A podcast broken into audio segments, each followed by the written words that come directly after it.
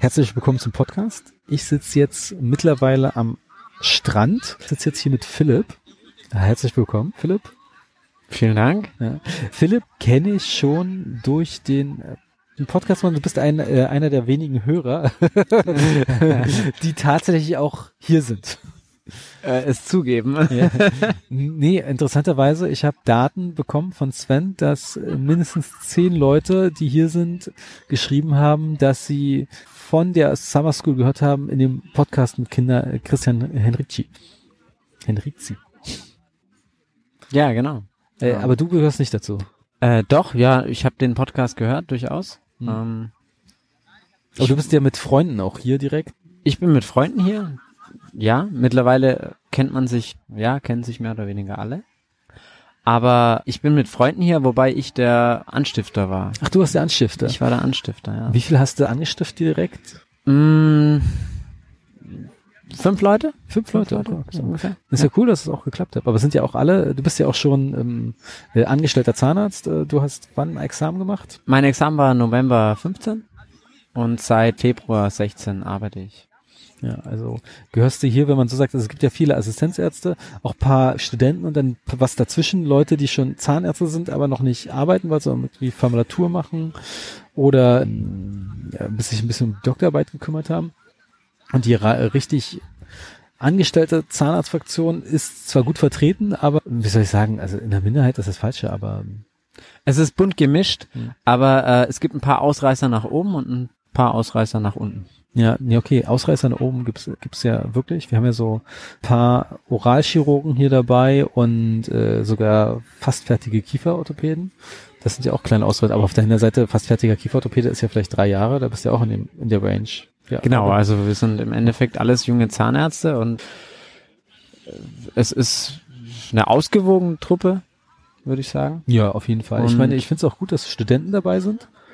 Obwohl ich ja manchmal denke, ist es schon jetzt nicht ein bisschen zu früh für die, der ganze Info? Können die das umsetzen oder ist es Für mich wäre es zu früh gewesen, aber neben dem ganzen betriebswirtschaftlichen Faktor, Fortbildungsfaktor, ist natürlich auch der, Fortbil äh, der Faktor Networking, Leute kennenlernen und ich denke, das kann man nicht äh, zu früh machen. Obwohl, ich muss mal sagen, es ist, glaube ich, hier so einfach kann man nie so ein bundesweites Network äh, zusammenkommen. Äh, Ganz so genau. schnell, muss man ganz klar sagen. Das ist natürlich auch dem, dem geschuldet, dass wir in einer Jugendherberge untergekommen sind, in vier Zimmern. Also etwas, was man vielleicht, also was wahrscheinlich ich in naher Zukunft wahrscheinlich nicht mehr so schnell wieder habe, die Erfahrung, ich weiß nicht. Wie sieht's bei dir aus? Wirst du so eine Jugendherberge-Erfahrung nochmal in nächster Zeit haben? Ja, ist lange her. Ich meine, du bist ja Dental Summer Teilnehmer und äh, hast mich ja auch nochmal motiviert, dass ich auf jeden Fall nächstes Jahr mal da auftauchen sollte. Ich motiviere jeden, den ich kenne. Ja.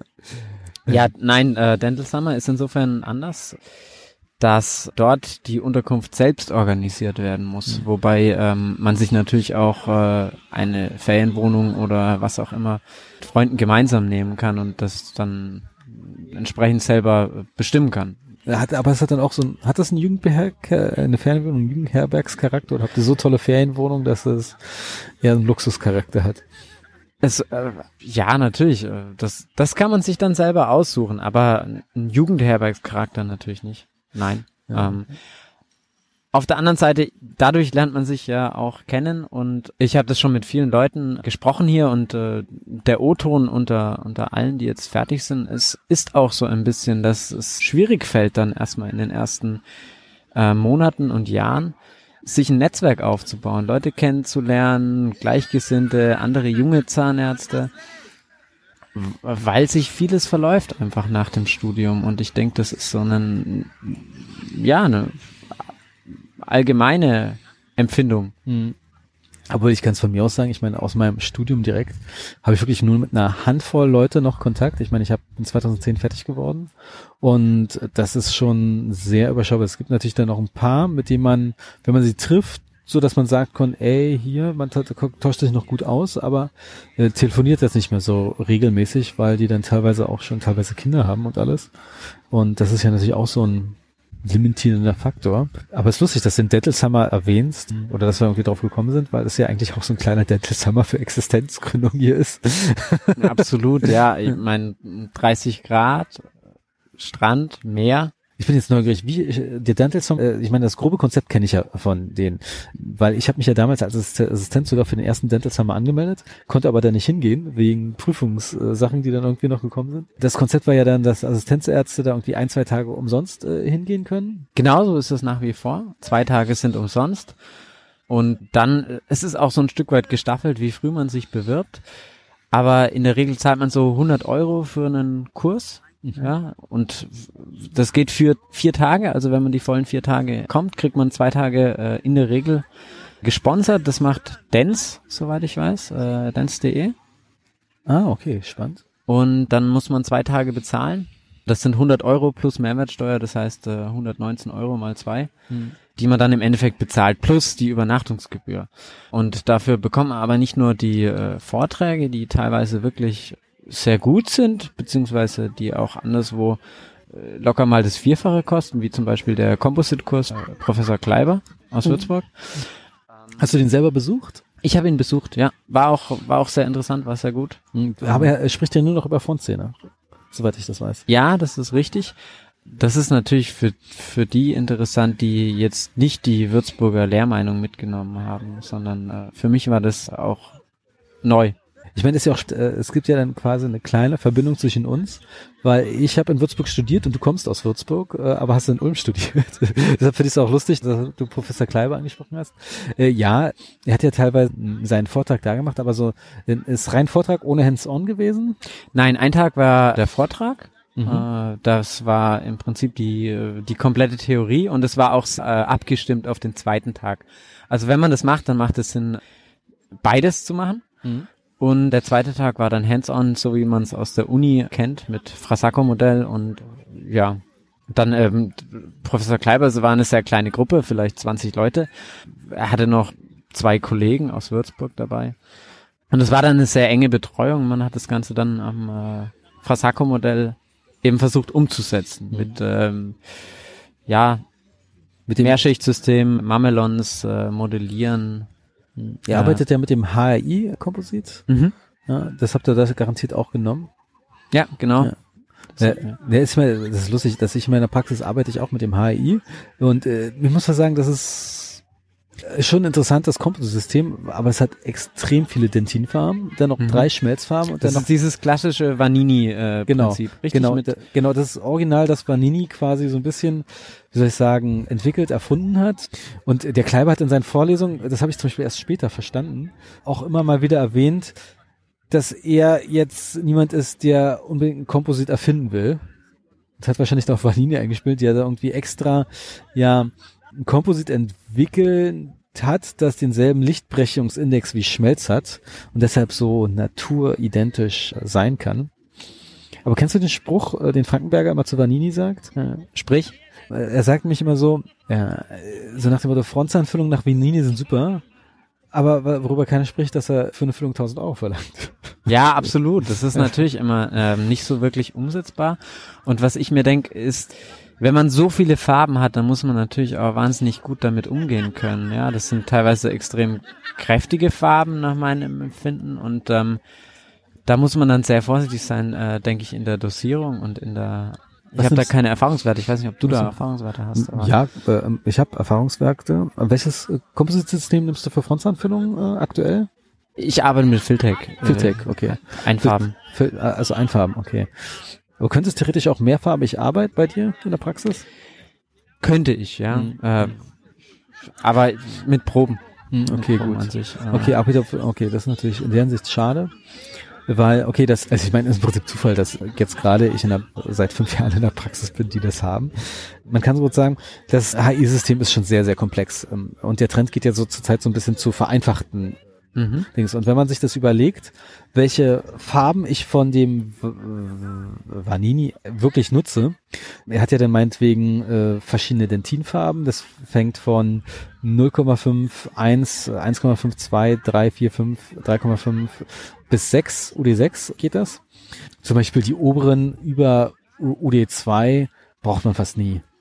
Ganz klar. Also man braucht natürlich ähm, sowas wie eine einzige Dentinfarbe, aber auch natürlich eine dunkle. Und das ist zum Beispiel das Spannende am Venini-System, dass er sagt, fang mit dem dunkelsten an, nimm da die Farbe vom Eckzahn, und zwar vom Dentinbereich, also re relativ weit zervikal. Mhm, das ist ja ein, im Endeffekt ein sehr wichtiger Tipp, dass ja. äh, man die eigentliche Zahnfarbe am ersten äh, im zervikalen Bereich des Eckzahns. Äh, ja, und da kann. kann man das Dentin rausholen und dann baust du dein Dentin kein. Und was ich sehr spannend fand bei dem System, dass es diese Schmelzsache eigentlich vereinfacht hat.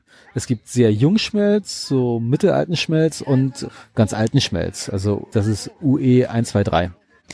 Und interessanterweise habe ich immer am Anfang das, äh, oh, jetzt muss ich äh, bin ich jetzt, habe ich es gerade nicht im Kopf, äh, dass ich glaube, das UE1 benutzt, was irgendwie so der ältere Schmelz äh, ist. Was ich dachte, hatten alle. Habe ich dann nach und nach äh, festgestellt, dass das UE2 eigentlich die, die, das universelle ist. Und das UE3, das nehme ich fast gar nicht, weil irgendwie gefühlt habe ich nicht so junge Patienten. Ja. Und dann hat er noch paar Effektfarben, etwas, was Milky White heißt äh, oder Intense White, äh, also was auch stopfbare Komposite sind. Dazu muss man wissen, Vanini steht nicht auf Flows. Ja, ganz komisch. Und das ist interessant, weil ich habe damals in Würzburg immer eine Vorlesung gehört, dass äh, Professor Kleiber, der mit dem äh, System arbeitet, immer gesagt hat, dass er mit äh, seiner Diastema-Schlusse teilweise mit Schmelzflow macht. Und ich habe jetzt nie verstanden, dass es das aber nicht gibt. Da habe ich irgendwann mal jemanden kennengelernt, der mal so ein bisschen über eine Kompositfirma den Reiseleiter gespielt hat für Leute, die zu Vanini gegangen sind. Der hatte dann irgendwie mal den Technik gefragt, so nach, warum gibt es keinen Schmelzflow? Und der meinte, könnten wir so machen. Wir haben auch Prototypen da, aber die kommt in Deutschland nur der Kleiber, weil der das will. und dachte ich auch so. Ja, das finde ich sehr interessant. Ich meine, wenn man sich da verschiedene Praktika anguckt, manche arbeiten ja immer mit Flow, ja, äh, machen immer einen kleinen Tropfen Flow in, in die Kavität oder unter ihre, äh, unter ihre Schicht um Blasen auszuschließen, um quasi diesen Stempeleffekt, mhm. diesen äh, Injection Molding Effekt oh, Injection Molding, spannendes Thema. Super spannendes mhm. Thema. Um, ähm, und dann gibt's wieder andere, die sagen, oh, oh, oh, auf keinen Fall Flow, ja, äh, total schreckliche mechanische Eigenschaften, mhm. benutzt lieber erwärmtes Composite.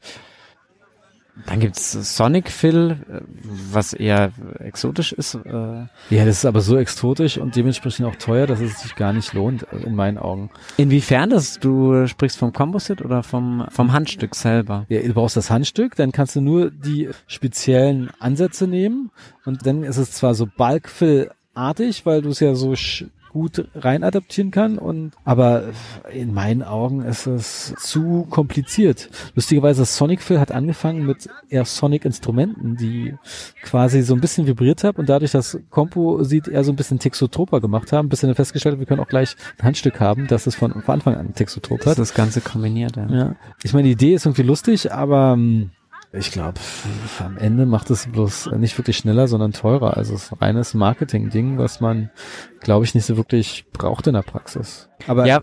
kann ja, ich meine, wurde ja auch noch, kam ja zu einer Zeit, als die Bulkfill-Komposite gerade erst begonnen haben. Und im Vergleich zum ersten Bulkfill-Kompositen war es ja irgendwie hochgefüllt oder höher gefüllt vielleicht. Aber ich glaube, ich meine, heutzutage kann man ja problemlos Bulkfill-Komposite nehmen. Was ich beobachtet habe, ist, dass die Spitze vom Sonic Fill, ich benutze es manchmal. Echt, du hast es? Ähm, ja, ich hab's. Und ich habe gerade ähm, drüber gelästert. Dass die Spitze, ja, ist ja, ist ja in Ordnung. Mhm. Ähm, wir wollen ja verschiedene Blickwinkel äh, eventuell auch beleuchten.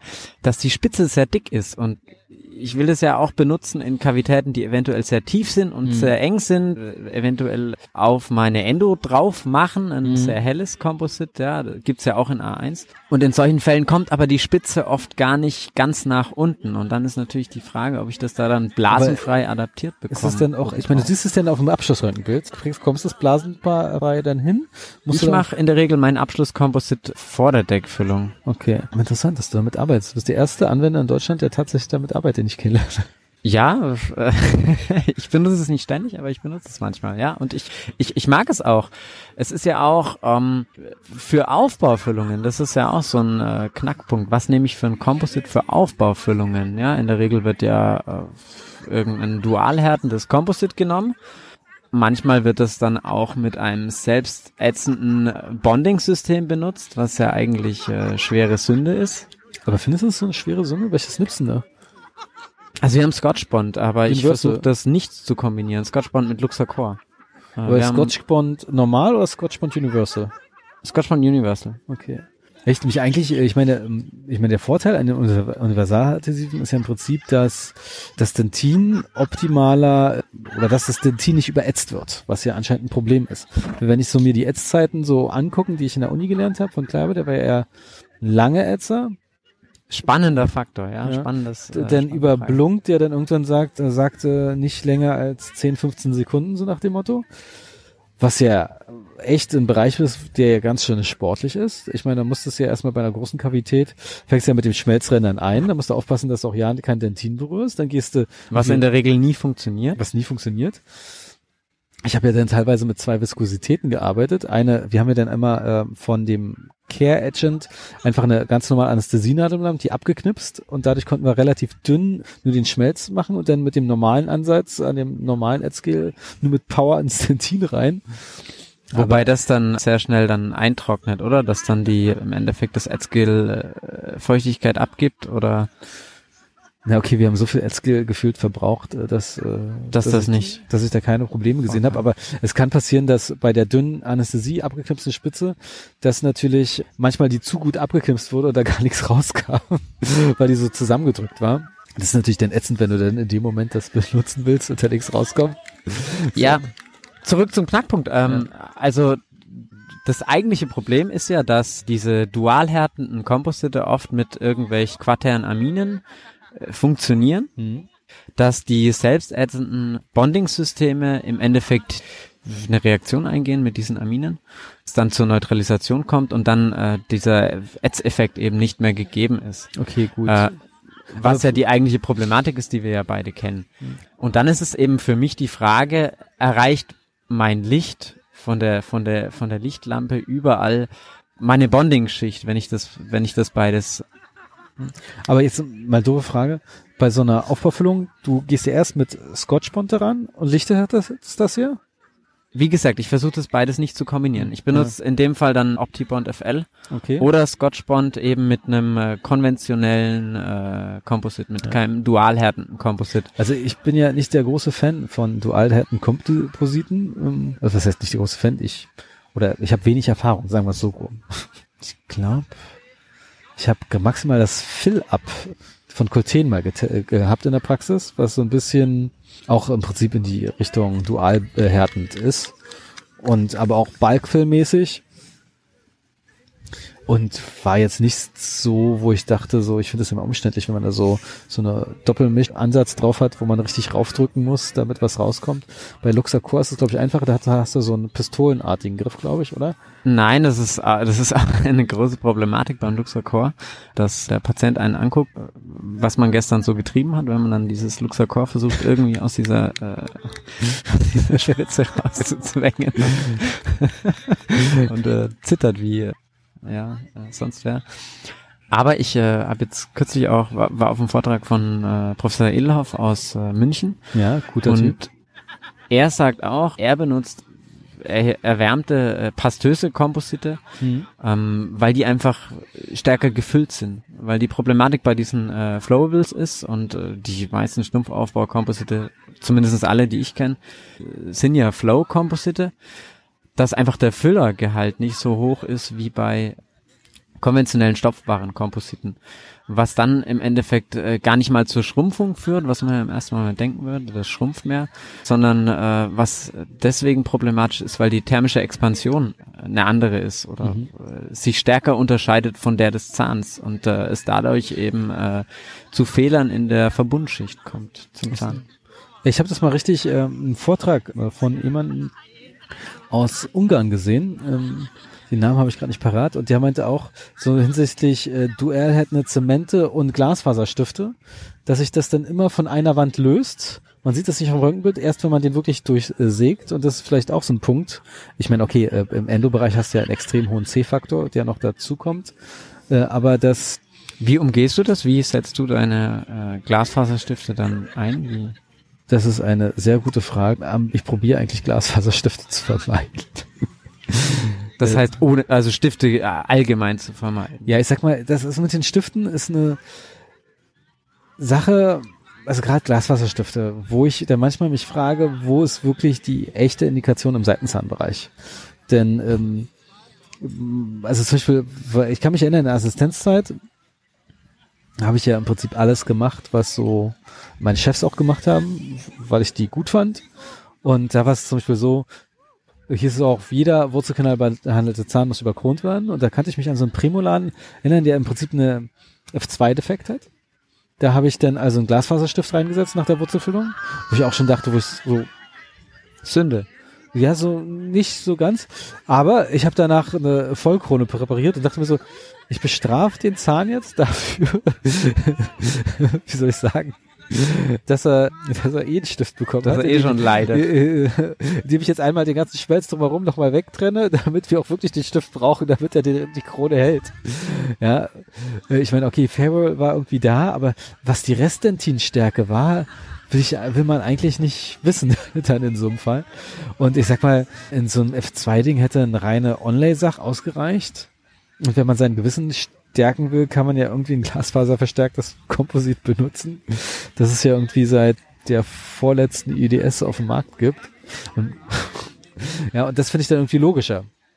Absolut. Äh, da, da fallen mir zwei spannende Facts ein, die, äh, die momentan, ja, also äh, einerseits die, die Vertiprep, über die es ja auch kürzlich Oh ja, schon ein, Vertiprep äh, ist ein sehr spannendes Thema. Podcast gab, ähm, was in meinen Augen so ein bisschen eine Abwandlung auch von der Biological Oriented Preparation Technik ist. Du hast dich damit anscheinend wirklich beschäftigt. Von Loy? Ja, ich, ich finde es interessant, wie die Umsetzbarkeit auf, auf, auch auf Laborebene ist, äh, weiß ich nicht. Äh, Gerade ist- wenn man da jetzt eine tiefe Füllung hat. Hast du schon mal eine Vertiprep jetzt gemacht? Nein, Oder? Okay, schade. habe ich nicht gemacht. Weil ich auch der Keramik äh, da nicht so weit vertraue, dass man die so dünn auslaufen lassen kann, wie das eben. Äh, Ja, aber die Vertiprep-Leute ge- wo machen es ja deshalb mit Zirkon, äh, also teilweise monolithischem Zirkon ähm, und da soll man ja wieder sehr dünn werden und Zirkon ist ja auch, Ja, 0,3, oder? Ist Ja. da äh, gängig. Dass man, also ja. es geht bis 0,3, also manche Zahntechniker machen das dann irgendwie nicht, aber finde ich natürlich spannend, das Konzept irgendwie. Wobei, also ich weiß nicht, wie dir das geht, aber ich habe viele Bilder gesehen, wo dann sehr auftragende oder voluminöse Kronen da äh, eingesetzt wurden, wo man sich dann wieder fragt, ob das wirklich so ideal ist für das Zahnfleisch. Ich sagen, ich habe manchmal so das Gefühl, das ist ein bisschen über overhyped. Auf der anderen Seite, manchmal denke ich mir, wenn ich mir bestimmte ähm, Zähne angucke, wo, wo ich kenne, ey, habe gerade so einen Fall vor mir, wo ich dann irgendwie wirklich einen oberen Einser habe, äh, der, wo eher, sagen wir so, wenig Zahnrestsubstanz ist, aber die minimiere ich dann, außer es ist auch Wurzelkanal behandelt natürlich, minimiere ich dann irgendwie nochmal mit einer fetten Stufe oder Hohlkehle. Und da finde ich es natürlich dann, wenn das äh, echt so viel schon geopfert ist, macht es nicht vielleicht Sinn, den Ferrul mehr im Fokus zu haben und das Vertiprep zu machen. Und wenn man sich so den Schmelz anguckt vom Zahn, das ist ja auch quasi, also ich meine, es ist ein schön sauberer Übergang, den man nicht mit einer Krone kopieren kann. Aber es ist ja auch so ein bisschen, dass der Schmelz relativ abrupt beginnt, quasi auftragend ist, wie so eine Vertiprep-Krone. So dass man fast sagen könnte, wenn man Schmelz und Dentin voneinander entfernt, wäre das auch so ein bisschen ähnlich.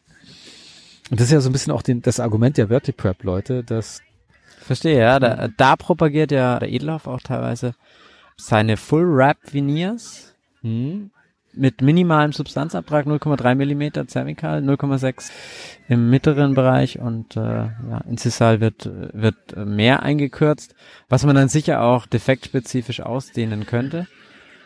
Spannendes Thema.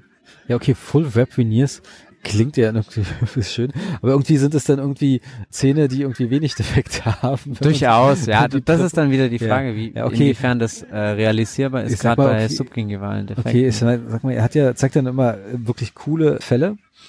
Ja, aber da geht's dann irgendwie dann auch irgendwie um äh, kleinere Bisserhöhungen, wo er dann dazu, äh, was, was heißt, ich kann mich erinnern, dass das ein Problem in der Front gab, aber da hieß es ja, okay, müssen wir erstmal im Seitenzahnbereich äh, den Biss erhöhen, äh, damit wir in der Front dann was drauf machen. Und das ist natürlich schöner, wenn man da was aufträgt, dass man möglichst wenig Schmelz natürlich opfert. Aber Naja, also ich sag mal, ich frage mich immer, was manchmal die Leute draußen in der Praxis mit diesen Full Web Veneers machen.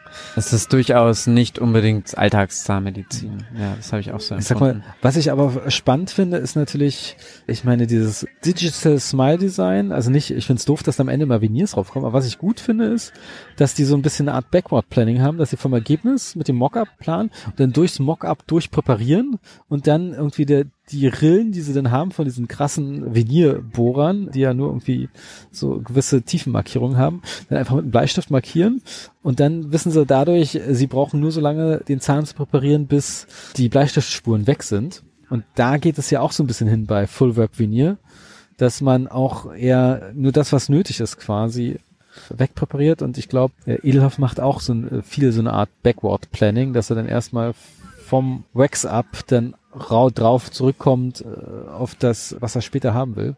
Das ist eine super Technik. Man muss ja auch dazu sagen, der Professor Edelhoff ist selber Zahntechniker und hat da natürlich auch einen äh, vertieften Background.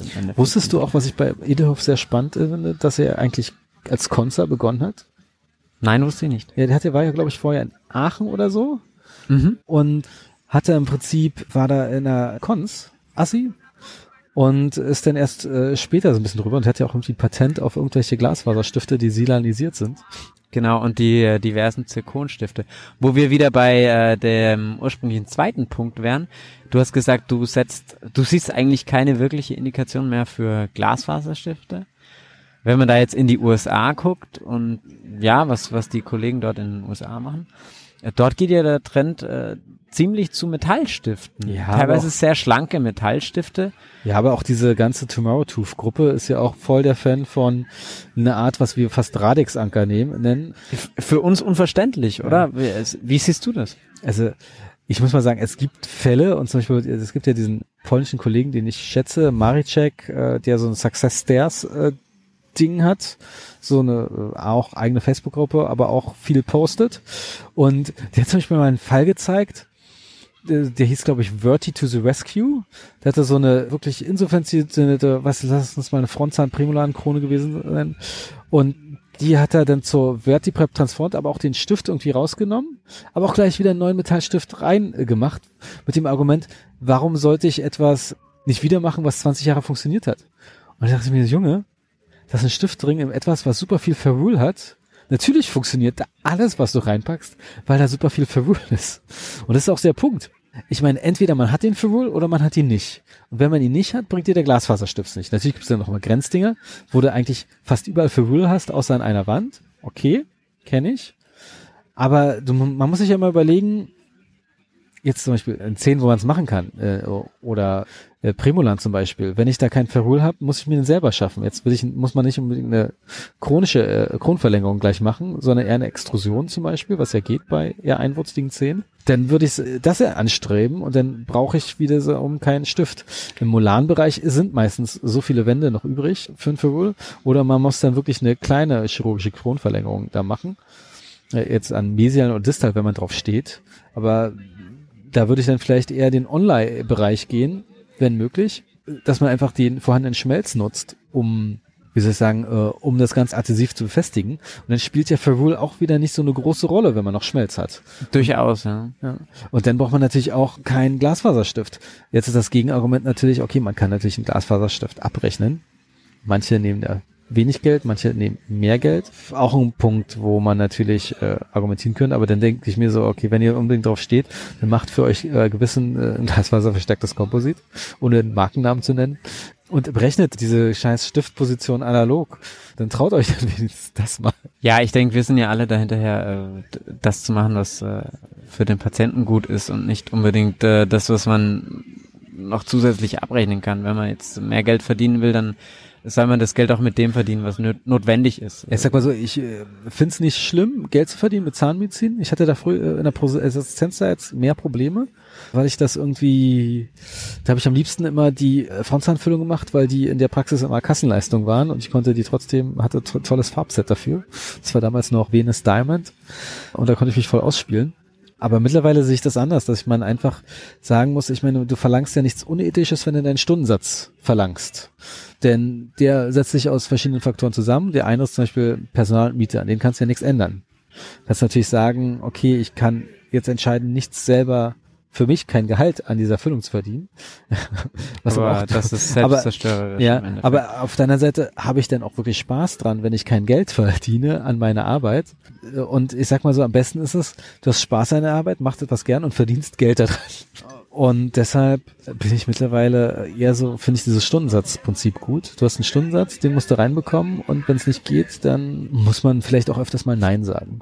Da gebe ich dir absolut recht und man sollte auch nichts machen, was einem im Endeffekt selber schadet auf Dauer. Und zurück zu diesem, hat ja schon, hat ja schon immer funktioniert. Äh, ich habe Verti to the Rescue. Ich habe einen ähnlichen Fall gesehen, an den habe ich zuerst gedacht, als du das erzählt hast. Mit einem klassischen gegossenen Stift-Stumpfaufbau mit Pattern Resin. Oh ja, der Klassiker wo man, also mein erster Gedanke war, wie wird das provisorisch versorgt? Das ist ja irgendwo eine, eine krasse Quelle für eine Rekontamination in dem Moment, wo äh, man den Patienten wegschickt mit einem Provisorium und einem provisorischen Stift im Endeffekt. Ja, das frage ich mich auch immer bei den Dingern. Ich meine, ich habe sowas mal gesehen. Ich meine, ich finde es ja interessant, dass man überhaupt mit Pattern Resin etwas quasi abformen kann. Der Zahntechnik kann damit was machen. Da gibt es dann irgendwie noch ausbrennbare Stifte, die man dann vorher reinlegt in den Wurzelkanal. Ja, so ein bisschen oldschool. Aber es ist dann auch wieder Punkt, die machen sie ja dann, wenn wirklich kein Verwohl, machen sie über einen Stift-Stumpfaufbau, um dann Sicherheit zu haben. Und lustigerweise funktionieren die ja auch anscheinend relativ gut muss man ja auch klar mal sagen. Glasfaserstift würde in so einem Setting eher brechen. Das ist die Frage des Versagensmodus, wie, mhm. wie, wie das eben Edelhoff auch benennt. Wenn, wenn du einen Metallstift drin hast, dann bricht der Stift nicht. Das Einzige, was bricht, ist dann der Zahn in dem Fall. Und dann hast du einen fatalen Versagensmodus. Wenn du einen Glasfaserstift drin hast, dann bricht dein Glasfaserstift. Aber man könnte jetzt aus Patientensicht sagen, und das ist jetzt ein bisschen fiese Formulierung, okay, bei dem einen Zahnarzt hat es immer gehalten, aber dann musste irgendwann der Zahn raus und beim anderen ist immer bloß der Stift abgebrochen und ich musste immer Geld bezahlen fürs Reparieren, so nach dem Motto. Was ist jetzt besser? Also aus meiner Erfahrung kann ich sagen, bei uns gibt viele Patienten mit Radix-Ankern, aber die versagen meistens nicht deswegen, weil der Radix-Anker dazu führt, dass die Wurzel gesprengt wird, sondern die versagen dann, weil die Endo, Endo unten drunter entweder nicht vorhanden ist oder einfach schlecht ist. Ich habe auch schon viele Dezementierungen mit Glasfaserstiften gesehen. Hm. Und natürlich, wenn der Stift dann bricht oder wenn er dezementiert, dann stehst du natürlich auch vor einem Problem. Willst du ihn dann rezementieren? Kannst du dann die Krone wieder auf dem Stumpf überhaupt repositionieren? Und wenn er bricht, klar, Edelhoff sagt dann, du kannst den easy revidieren, dafür gibt's Kits und keine Ahnung. Aber natürlich ist es auch mit, äh, mit Kosten verbunden. Das mhm. ist ja nicht so, dass man den Stift jetzt da raus schnackt und fertig. Wie revidierst du den am liebsten, den Glasfaserstift? Wie revidiere ich den? Am liebsten ist es mir, wenn er mit rauskommt, wenn er sich komplett dezementiert. Und ansonsten äh, habe ich ihn äh, bisher revidiert mit äh, Ultraschall. Echt? Wobei das eine äh, super ätzende, langwierige Sisyphus-Arbeit ist. Ich weiß, es wird auch immer Ultraschall empfohlen, aber mir dauert das immer zu lange mit Ultraschall. Ich bin eher so, äh, da, was heißt ich will nicht Harakiri-mäßig sagen, aber ich gehe da lieber mit voller Pause Rosenbohrer runter und gucke immer zwischendurch, ob ich noch im Stiftbereich bin. Und das kann man, äh, okay, das ist eine, Mikro Sache, die man unter dem Mikroskop noch ganz gut erkennen kann. Und man weiß ja, dass der relativ gerade ist. Der ist ja zum Glück nicht gebogen, der Stift. Ja, so dass man dann, und dann sieht man dann irgendwann den roten Bereich äh, von der Gutter Pärchen, dann ist man natürlich sehr glücklich. Aber toi toi toi, auf die Art habe ich noch keinen Zahn perforiert beim Stift rausbohren. Mich manchmal gibt's Endos, da ärgere ich mich, weil ich mich nicht richtig auf das Röntgenbild geguckt habe. Da sind dann Carbonstifte und das sind immer Carbonstifte, das sind so eine schwarzen, die eine Zeit lang super modern waren und die sind so so null Röntgenopak und dann denkt man so, okay, oder ich weiß gar nicht, was ich denn immer denke, aber ich denke immer, dass es ich oder ich sehe die nicht und denke, das ist irgendwie dann vielleicht gar nichts oder weiß was äh, und kommt erst später und dann, wenn ich reingehe, sehe ich dann, das ist scheiße. Das Spannend. Hättest, das hättest du vorher berechnen müssen, die Entfernung von einem Glasfaserstift oder vom Stift allgemein. Aber äh, wenn ich jetzt dabei bin, fange ich jetzt nicht an, dann nochmal äh, irgendwie äh, eine Vereinbarung mit dem Patienten treffen zu wollen. Das ist dann irgendwie doof. Oder ist eine Situation, die will man nicht sein. Oder die muss dann so krass sein, dass dass man es wirklich machen muss. Das Überraschungen, in denen man, äh, ja. in, in, in, in dem Moment muss man einfach improvisieren. Wie sieht's aus mit den äh, DT-Posts? Kennst du die DT-Posts? Ja, die nutzen die wir. mit diesem Chamäleon äh, äh, werben von VDW, glaube ich, die ja eine Farbe annehmen in dem Moment, wo man sie äh, abkühlt. Das Mhm. heißt, äh, die Idee ist, man pustet auf diesen Stift, wenn ich das richtig Mhm. verstanden habe, und in dem Moment wird der blau, rot, wie auch immer, und dann weiß man, äh, wo man bohren kann. Bei Wurzelspitze, als es noch den tollen Blog gab, äh, wurden die ja auch direkt äh, ri- richtig von einer Praxis immer gefeatured, äh, weil die dann teilweise ähm, die bewusst benutzt haben, weil sie die repari äh, re äh, revidieren, äh, gut revidieren konnten durch diesen Effekt. Wir haben dann teilweise die, wenn sie in Frontsein in zwei Si- Sitzungen gearbeitet haben, den wirklich bewusst gesetzt, verschlossen und dann das Provi drauf gemacht, mit dem Sinn, dass sie dann später nur den, durch den Glasfaserstift durchbohren müssen, teilweise dann auch mit kalter Luft äh, direkt draufbohren, dann haben sie ja die ganze Zeit die Verfärbung und haben dann quasi ihren Pre-Endo dann schon vorgeformt durch die Außenwand des, ähm, der, des provisorischen Stift aufs, aufs äh, quasi und setzen dann zu Schluss natürlich auch wieder einen Glasfaserstift, wenn sie fertig sind. Das ist interessant, wenn man bedenkt, dass dieser Stift, äh, was kostet der? 20 Euro, 25 Euro ein Stift? Also es gab ja da mal Kommentare immer dazu, also nicht zu dem, aber da gab es mal einen Kommentar, da erinnere ich mich, da war ich noch an Assistenzzeit, da ging es auch um die Frage, äh, sag mal so ein DVT, macht ihr das immer bei Molanende, so nach dem Motto? Ähm, und ist es nicht ziemlich teuer für einen Patienten? Und da war die Antwort, naja, der Preis ein DVT ist ja nur ein kleiner Teil der ganzen Behandlung. so dachte ich, die 200 Euro sind bloß 10 Prozent, das macht dann auch den Brat nicht fett. Fällt nicht ins Gewicht. Ja, ist schon äh, krass, aber ich meine, okay, ist eine reine Privatpraxis. Äh, Da kostet, kann man sich ja ausrechnen, vier Kanäle bei einer Endo, da sind die schnell bei 2000 Euro mit ein paar nicht mal super kreativen Endo-Zusatzleistungen. Und das ist schon natürlich eine krasse Summe irgendwie, aber äh, das ist ja manchmal auch so was Besonderes im deutschen Versicherungssystem. Die meisten Leute bekommen ja, wenn man im 3-5er-Bereich ist und das begründet ja relativ gut erstattet oder kommen, gehen mit relativ wenig drauf, so dass die Summe dann wirklich vielleicht nicht so entscheidend ist. Dann, aber naja, ich meine, ich weiß, kenne viele Praxen, da schlottern einen die Knie, wenn man da sagt 2000 Euro für eine Privatendo die die verdienen, weil die da selbst bei ihrer Privatlegitimation da lange nicht dran sind. Wie macht ihr das? Ich mache aktuell das Curriculum, Curriculum Endo Oh, cool. Wo denn? in Memmingen Echt? Bei Ah. Tech2? bei Tech2, ganz genau. Oh, das sind andere Podcast-Hörer auch noch. Echt? Ja, muss ich dir mal nachher äh, in Ruhe erzählen. Wir dürfen ja keine Namen nennen. Ähm, Auf jeden Fall die Kollegen oder die Lehrmeinung dort, die ja auch auf die University Pennsylvania zurückzuführen ist, sagen, dass DVT in der Endo mittlerweile so unverzichtbar ist, dass sie den DVT-Schein jetzt mittlerweile in das Curriculum integriert haben. ja, finde ich eine super Sache. Wir kriegen alle im Endeffekt, wenn wir dann die Prüfung bestehen, diesen DVT-Schein. Und wir hatten auch einen DVT-Kurs und das fand ich super spannend und super interessant, der wirklich absolut zugeschnitten war auf die Endo. Äh, Das war ein Referent aus einer Endopraxis aus Nürnberg. Wer denn? Tom Schloss oder? Wollner. Wollner, Jung Wollner, Wollner. okay. Und das war super spannend, er hat das sehr interessant gemacht. Er hat immer Fälle gezeigt ohne DVT, Mhm. klassisches Röntgenbild. Äh, und ähm, hat dann abstimmen lassen, hat so, äh, ja, so Fernbedienungen ausgeteilt im Endeffekt, um äh, abzustimmen. Es gab dann immer die Behandlungsmöglichkeit Traktion, konventionelle Revision, äh, chirurgische Revision oder einfach abwarten teilweise auch. Und dann hat er äh, DVT-Schnitte dazu gezeigt. Und es war äh, wirklich spannend, wie dann bei den einzelnen Fällen, die natürlich teilweise da auch sehr provokant gewählt waren, wie dann die Therapieentscheidungen auseinandergingen, vor und nach der DVT-Bildgebung. Ja, nee, also ich meine, ich bin in der glücklichen Situation, dass wir ein DVT haben und ehrlich, ich äh, oder andersrum, es gibt so einen Podcast vom australischen Endo-Typen, der hat immer so eine Standardfrage drin. Wenn du wenn du noch nur eins dieser drei Dinger zur Verfügung hast, welches würdest du nur noch nehmen? Und da ging es so ein bisschen um Mikroskop, ELM oder DVT grob. Und da sagen die meisten natürlich, ich würde nicht ohne Mikroskop arbeiten.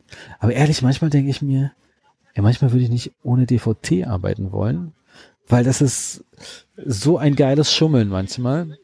Und ich meine, bei uns ist jetzt äh, so, dass mittlerweile so, dass wir, glaube ich, im Molan-Bereich bei einer Revision äh, automatischen DVT schießen. Kannst du das konkretisieren mit dem Schummeln? Schummeln ist vorm DVT gab es dann manchmal Fälle, wo ich dann in der ersten Sitzung Probleme hatte und dann überlegt habe, scheiße, was mache ich in der zweiten Sitzung? Ich will ja in der zweiten Sitzung eigentlich fertig werden. Und dann habe ich in der zweiten Sitzung auch noch ewig rumgepopelt und dann mit Ach und Krach dann oder vielleicht auch im Kompromiss in der dritten Sitzung fertig werden. Und jetzt in so einer Situation sage ich dann, wenn ich in der ersten Sitzung und ich habe vorher meinetwegen keinen DVT, nicht dorthin komme, wo ich will, sprich nicht auf Länge, keine genauen ELM hatte, hab und sowas, dann will ich rausfinden, was da los ist. Und dann schließe ich ein DVT. Und da sind zum Beispiel Sachen, kann, äh, was ja ziemlich gut ist beim DVT, du kannst ja dann grob deine Längen vergleichen. Ich habe meine Länge von der ELM und messe dann mir aus, wie lang ist denn die Wurzel? Wie viel fehlt mir denn zum Beispiel noch zum Apex? Das muss ja nicht ganz korrekt sein. Aber dann kann ich sagen, bin ich weit weg oder bin ich ziemlich nah dran? Mich manchmal ist ja einfach so bei so einem Revisionsgeschicken oder wenn du nicht der Erste bist im Kanal, dass einfach apikal so eine krassen Verblockung sind, dass ich vielleicht auch nicht weiter kommen kann. Und vorher habe ich dann einfach eine Sitzung, vielleicht noch mit rumstochern und weiß ich was, paar Tricksen und da nochmal Chilata mit EDTA oder Zitronensäure rumspielen und nochmal einwirken lassen gemacht und wusste eigentlich gar nicht, äh, wo ich bin oder nochmal ein Röntgenbild so und geguckt, sehen wir das, was oder nichts. Aber bei ganz kleinen Pfeilen siehst du auf dem 2D-Röntgenbild manchmal nicht so viel das bringt mir dann einfach was, weil ich auch dann die Zahnform sehen kann. Oder zum Beispiel.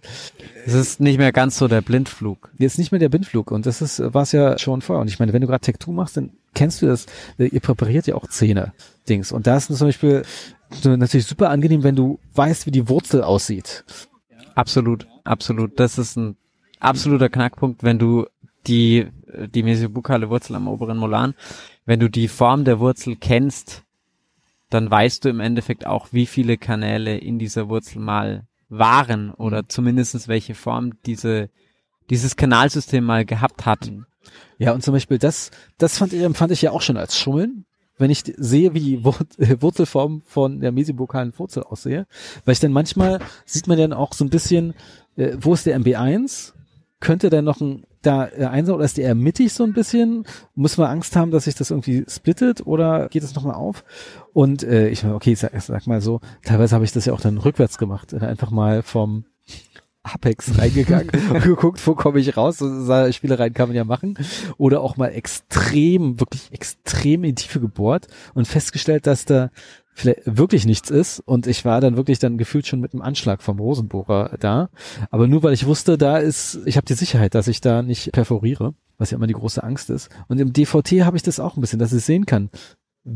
Ich habe ja meistens irgendeinen kleinen Referenzpunkt im Querschnitt. Da sehe ich dann, okay, das, die Wurzel ist noch zwei Millimeter breit. Also mehr als diese Richtung will ich da nicht bohren. Und wenn ich dann auch keinen Isthmus oder so sehe, dann mache ich da nicht weiter oder dann habe ich eher die Sicherheit, dass ich sage, ich höre auf. Aber es gibt ja auch manchmal Fälle, ähm, da habe ich ein DVT vorne, es ist, ich bin der erste drin und ich finde aber kein MB2. Und das ist natürlich, und selbst mit DVT und da nochmal konzentrierten Suchen, da fühlt man sich irgendwie schlecht und ich kann mich Bauchschmerzen. Ja, und ich kann mich erinnern, da gibt ja den Frank Paquet, der auf der DGT-Tagung immer Sachen erzählt und eigentlich wollte ich ihm die Frage stellen, sag mal Frank, du sagst in 85 bis 90 Prozent haben die alles.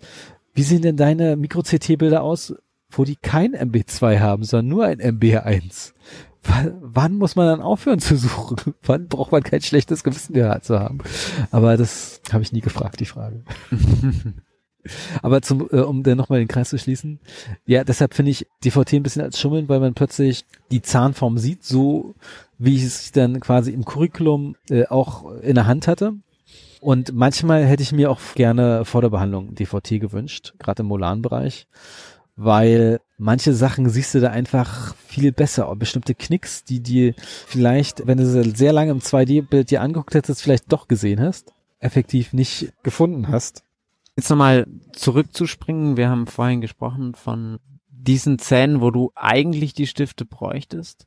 Ähm, du hast ja auch viel schon erzählt über intentionelle Replantation und äh, ich finde es ein super spannendes Thema. Man sieht diese Fälle von Yoshi Terauchi, wie er Zähne extrahiert mit Längsfrakturen, die ja jeder von uns eigentlich als verloren erklärt. Er präpariert dann teilweise diese Längsrisse und füllt sie mit MTA und replantiert dann diese Zähne und hat da auch spannende Bilder gezeigt, wie das funktioniert das ist super krass. Kein anderer Mensch dieser Welt würde das jemals versuchen. Obwohl es gab mal, äh, wenn du dir das Biodentin-Handbuch von Septodons zuschicken lässt, da gibt es einen Fall mit Biodentin, wo das auch gemacht hat. So ein Prämolar, komplett Längsfraktur, haben sie dann irgendwie Biodentin reingeklatscht oder reimplantiert und hat irgendwie funktioniert. Das wurde sogar in der ZM publiziert und hat dann unser Studiengruppenleiter von der DGT in Berlin, der Bernhard Banks, sogar einen Leserbrief hingeschrieben, dass es wirklich sehr experimentell ist und äh, nochmal betont werden sollte, dass das nichts dass ist. Das nicht jeder äh, nachmachen ja, sollte. Genau, ja. Obwohl Aber- was ich schade finde. Wo siehst du die intentionelle Replantation an der Stelle? Was ja irgendwo eine, eine sehr spannende Lösung ist für solche Fälle, wo man keinen kein Ferul hat, keine Grundverlängerung machen möchte. Es gibt ja viele Fälle, wo man das einfach nicht machen möchte, ja, weil, äh, Also weil du den muss- Knochen brauchst an der Stelle, die Gingiva brauchst an der Stelle. Ich muss sagen, äh, erstmal, ich habe fünf Fälle mit intentionellen Replantationen gem gemacht bisher und ich finde das super. Ganz klar. Ich finde das sehr, sehr spannend. Und äh, letztens auf der Root Summit war das auch so ein bisschen ein Thema in einem Vortrag. Die haben es denn Instant äh, Extrusion genannt, während es ja auch die Rapid Forced Extrusion gibt. Und ich muss mal sagen, in, ich finde diese intentionelle Replantation zum oder chirurgische Extrusion um Ferrolzugang eigentlich super, super prognostizierbar und besser. Besonders wenn du äh, nicht äh, im Vergleich zur kieferorthopädischen Extrusion musst du ja teilweise aufpassen, dass das Weichgewebe nicht mitkommt. Du willst ja manchmal, dass das Weichgewebe nicht mitkommt. Und dementsprechend, wenn die Verhältnisse so bleiben sollen, wie sie sind, würde ich eher darauf greifen, auf die chirurgische Extrusion. Weil du kannst es dann direkt auch ausmessen, wie viel Ferrol willst du. Du kannst es dann wirklich auf, was was, deine zwei, drei Millimeter gehen, dort replantieren. Du nimmst es, äh, ich nehm, mache ja den Schiene. Die krassen Leute in Japan nehmen ja, oder Yoshi nimmt ja teilweise nur Nahtmaterial, um es zu fixieren. Da hätte ich irgendwie doch zu viel Bammel dabei, dass dabei was flöten geht. Ich meine, die machen dann wirklich eine Art Matrizennaht äh, mit Loop um den Zahn rum und fixieren ihn so und das funktioniert auch. Und ich habe auch bei Quintessenz ein altes Buch mir organisiert von einem Japaner, der auch seine ganzen Replantationsfälle, da geht's nur um Replantation im Prinzip, der nichts geschient hat. Und da finde ich natürlich so eine TTS-Schiene super praktisch, weil man da die Sicherheit geht, dass es relativ fest ist. Frank Setzer sagt auch, wir hatten auch Vorträge von äh, Frank Und Setzer. der ist äh, super. Von der University of Pennsylvania, ähm, die das auch wohl relativ häufig machen. Nee, die machen es besonders bei Unterkiefer Siemann. Genau, weil da der Knochen einfach auch teilweise zu dick ist, um da retrograd hinzukommen. Und er sagt, er näht es nur fest, wenn die wirklich rausfallen würden. Also wenn Mhm. er wirklich Angst hat, die fallen raus durch Zunge, durch äh, was auch immer, durchs Lachen. Und ansonsten steckt er die einfach wieder rein. Sehr spannend. Lustigerweise einer meiner ersten Fälle, wo ich das notgedrungen probieren musste, das war ein, ah, ein Siemer, der eine Brücke auf dem Fünfer hatte. Und wir probieren immer den Zahnersatz runterzunehmen. Aber ich probiere, äh, habe dann, äh, dann die Brücke äh, getrennt, erstmal nur, und dann aber schon den Kofferdamm drauf gemacht, weil ich das natürlich dann irgendwie besser finde, den Rest zu entfernen mit Kofferdamm. Und dann kannst du dir vorstellen, das war Unterkiefer Siemer, relativ Spannung durch das Kofferdammtuch auf den Zahn. Und dann, als die Brücke ab war, ist der Zahn mit rausgesprungen. EKR war Ja, erfolgreich. genau, mehr als erfolgreich. Und das erste, was ich mache, war ihn natürlich wieder zurückzudrücken, aber der kam immer raus. Und ich meine, okay, war klar, dass in dem Moment vielleicht die Idee oder die Diagnose falsch war. Ich glaube, die Brücke hat einfach den Zahn noch, obwohl er eine große apikale Aufhellung hatte, noch so irgendwie eine Art geschient, so dass dieser Lockungsgrad nicht aufgefallen ist. Und Bis aber dann die, die EKR da äh, war. bis dann die EKR da war. Auch spannend. Das wäre ein Argument gewesen, die Brücke eigentlich rau- drauf zu lassen. Ich probiere eigentlich interne kleine Statistik, äh, ob sich die EKR gelohnt hat oder nicht, aber ich habe die noch nie so richtig ausgewertet. Und dann? Im Prinzip äh, gibt es dann so ein toll Gespräch, das man nicht mag. Es gibt einen neuen Standbefund. Der Lockungsgrad war so hoch, dass er durch das Gummituch, äh, durch den Gummituchzug rausgegangen ist. Wir haben ihn jetzt erstmal probiert, wieder reinzustecken, aber die Prognose ist jetzt natürlich dadurch nochmal reduzierter. Und im Prinzip, dadurch, dass ich nichts genäht hatte und ich hatte mich damals noch nicht so viel damit beschäftigt, war das auch okay. Und die Patientin war irgendwie auch so, so wie, äh, ich meine, wir hatten ja natürlich einen Therapieplan für ein Endo mitgegeben und den wir jetzt natürlich nicht berechnen konnten. Und sie war dann auch nicht so, ach eigentlich war sie irgendwie froh, dass sie sich Geld gespart hat. und ja, interessant. Und ich glaube, ich habe sogar noch extra oral ein bisschen was gemacht an dem Zahn und mit MTA retrograd verschlossen, damit da was ist. Und da habe ich auch richtig gesehen, dass das ja auch richtig so durch diese ganze Blutung, die da rauskam, so ein bisschen dabei noch ausgewaschen ist, das MTA. Logisch, wenn es nicht, ja, und da habe ich mich auch gefragt, wie macht man das eigentlich optimalerweise und mich später nach und nach damit beschäftigt.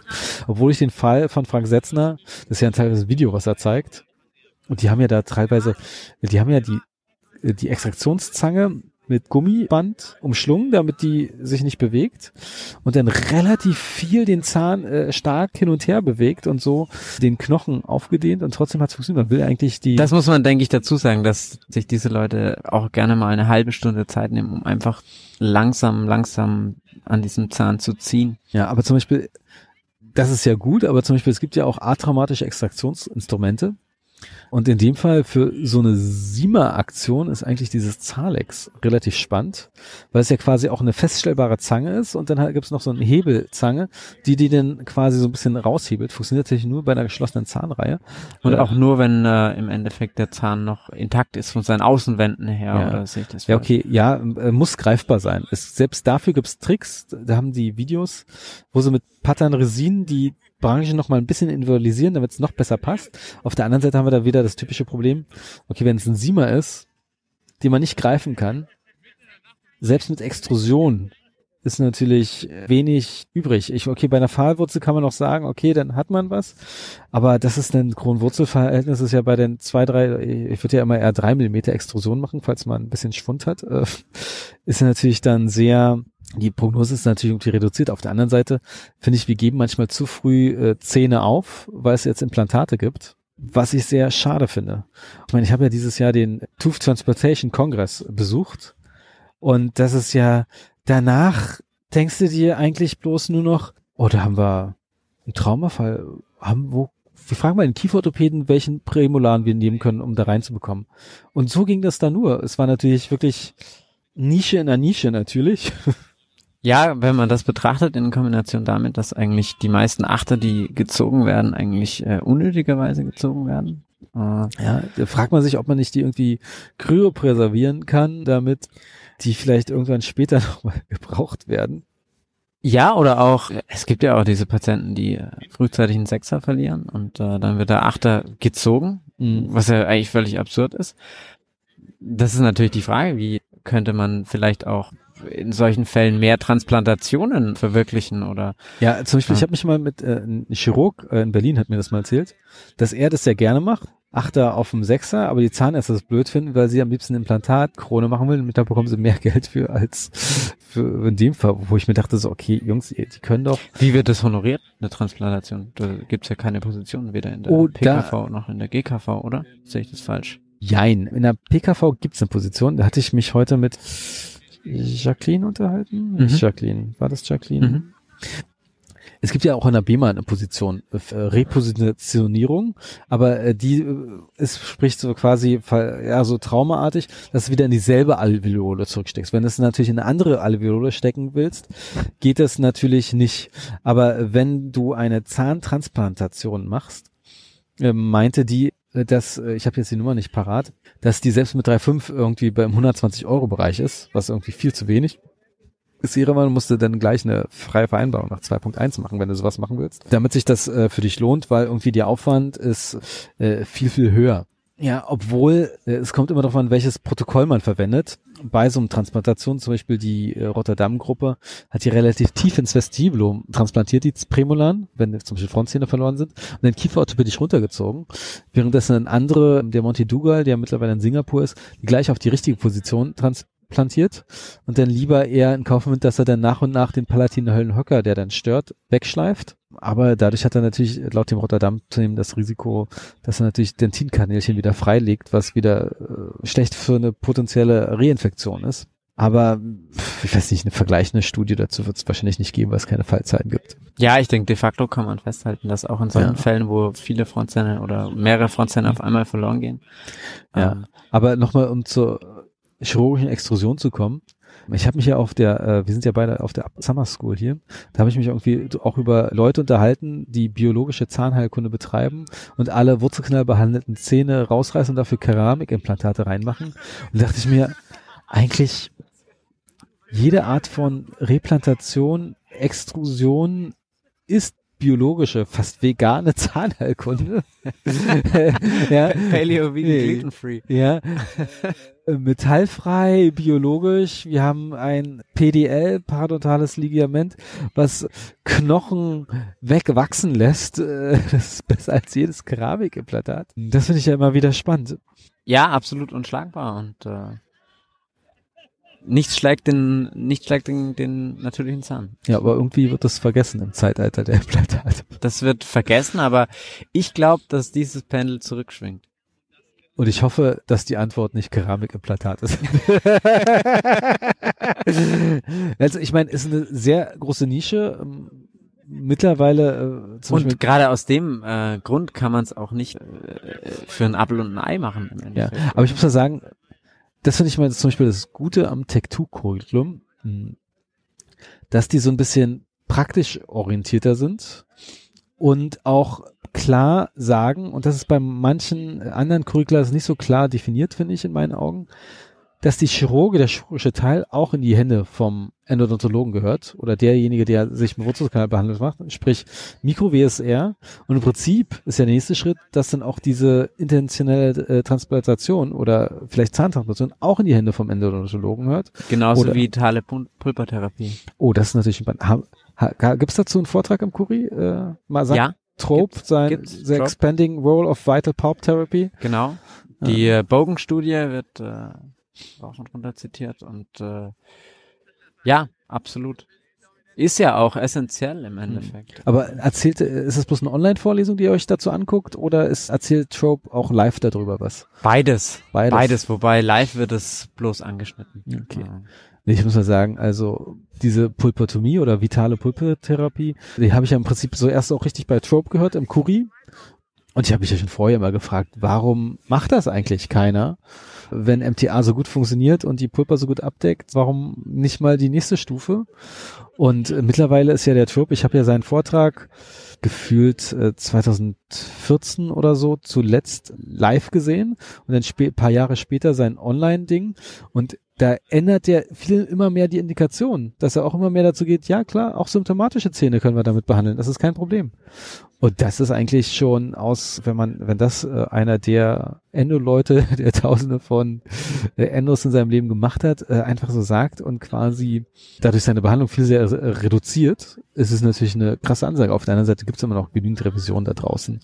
Er geht sogar so weit, dass er sagt, irgendwann wird die Endo daraus bestehen, dass man einfach den äh, wurzelbehandelten Zahn so weit behandelt, wie die Nekrose einfach geht Mhm. Und dann wird man dort mit äh, MTA abfüllen und den restlichen Stumpf, der wird einfach belassen. Und äh, man kann so im Endeffekt äh, zumindest einen kleinen Bereich in dem Zahn vital erhalten. Und zudem zu genau der Aussage gibt's auch wieder von Yoshi Terauchi äh, Fälle, die er äh, auch auf Facebook gepostet hat, wo er einzelne Wurzeln an Molaren äh, endo behandelt und einzelne Wurzeln äh, vital erhält. Ja, das, den Fall fand ich auch total krass. Den äh, besonders, äh, also ich meine, so viel Eier muss man erstmal haben, das durchzuziehen, ganz klar, und so zu veröffentlichen. Was mich natürlich, was ich mich frage, wie ist genau diese Sache äh, rechtlich in Deutschland zu beachten? Würde einem da jemand einen Kunstfehler vorwerfen, wenn man das macht? Das würde mich mal interessieren. Auf der anderen Seite, wenn du es so dokumentierst und sagst, ey, pass auf, das ist vital und da nicht, hm, interessant. Aber noch ein Wort zu Yoshi. Hast du seinen Post gesehen, wie oft er den äh, XP Shaper benutzt hat?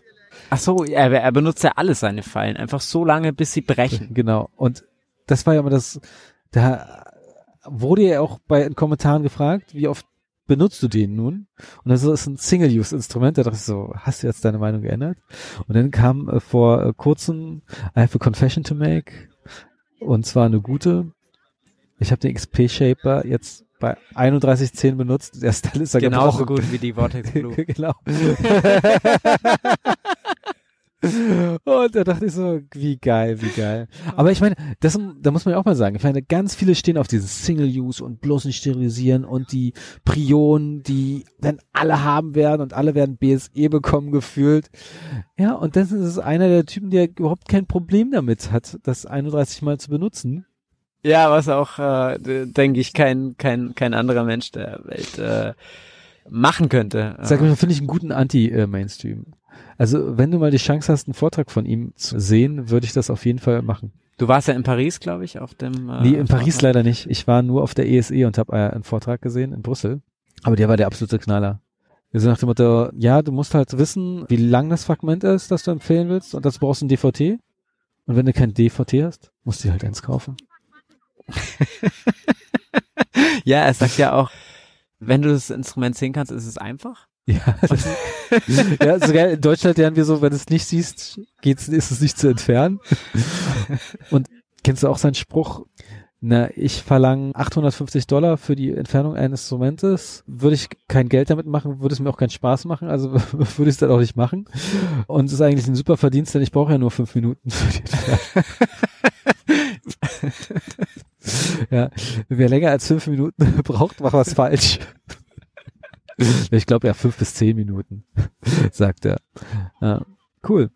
Äh, haben wir noch einen Yoshi-Spruch zum Abschluss? Was sagt er mit seinen zehn Sekunden? Wenn das Instrument nach zehn Sekunden nicht tanzt, dann holt das mit der mit mit dem äh, Lasso raus. Ja, ja, das ist ja so. Er hat ja das anscheinend irgendwann mal wissenschaftlich untersucht, dass wenn der das Instrument länger ist als meinetwegen 3,5 Millimeter, nagel mich jetzt nicht drauf fest, und der Kanal nur bis maximal 30 Grad gekrümmt ist, dann kommst du locker mit Ultraschall ist. Aber wenn es länger ist, brauchst du einen Loop. Und wenn der Kanal noch mehr gekrümmt, dann muss das Instrument kürzer sein, damit das Problem mit Ultraschall rausbekommst. Er kriegt es natürlich teilweise hin, dass er teilweise das mit Ultraschall und Loop kombiniert, um es rauszubekommen. Und das ist natürlich der absolute Knall. Und dann teilweise Röntgenbilder, wie krass er das vorbiegt, um da ranzukommen. Respekt. Und dann noch äh, ein Bild macht mit dem äh, vorgebogenen Ultraschallinstrument äh, im Kanal. Übrigens, nach seiner ESE-Vorlesung hat er sich erstmal umgeredet, sein Handy rausgehalten und, äh, halten und ein Selfie gemacht. ja, äh, sein, sein Profil besteht ja auch viel aus Bildern von Essen, meistens Sushi. Ja. Und seinen Ferraris. Genau, letztens wurde er probiert in sein Auto eingebracht. Wir haben es alle gesehen. gut, dass wir die gleichen Leute folgen bei Facebook. Also, unser Tipp, folgt Yoshi Teruyashi, wenn ihr euch auf Crazy Endo sehen wollt. Dann Philipp, vielen Dank für diesen Podcast. Ja, ich bedanke mich. Und ich hoffe, wir sehen uns bald mal wieder. Tschüss. Tschüss.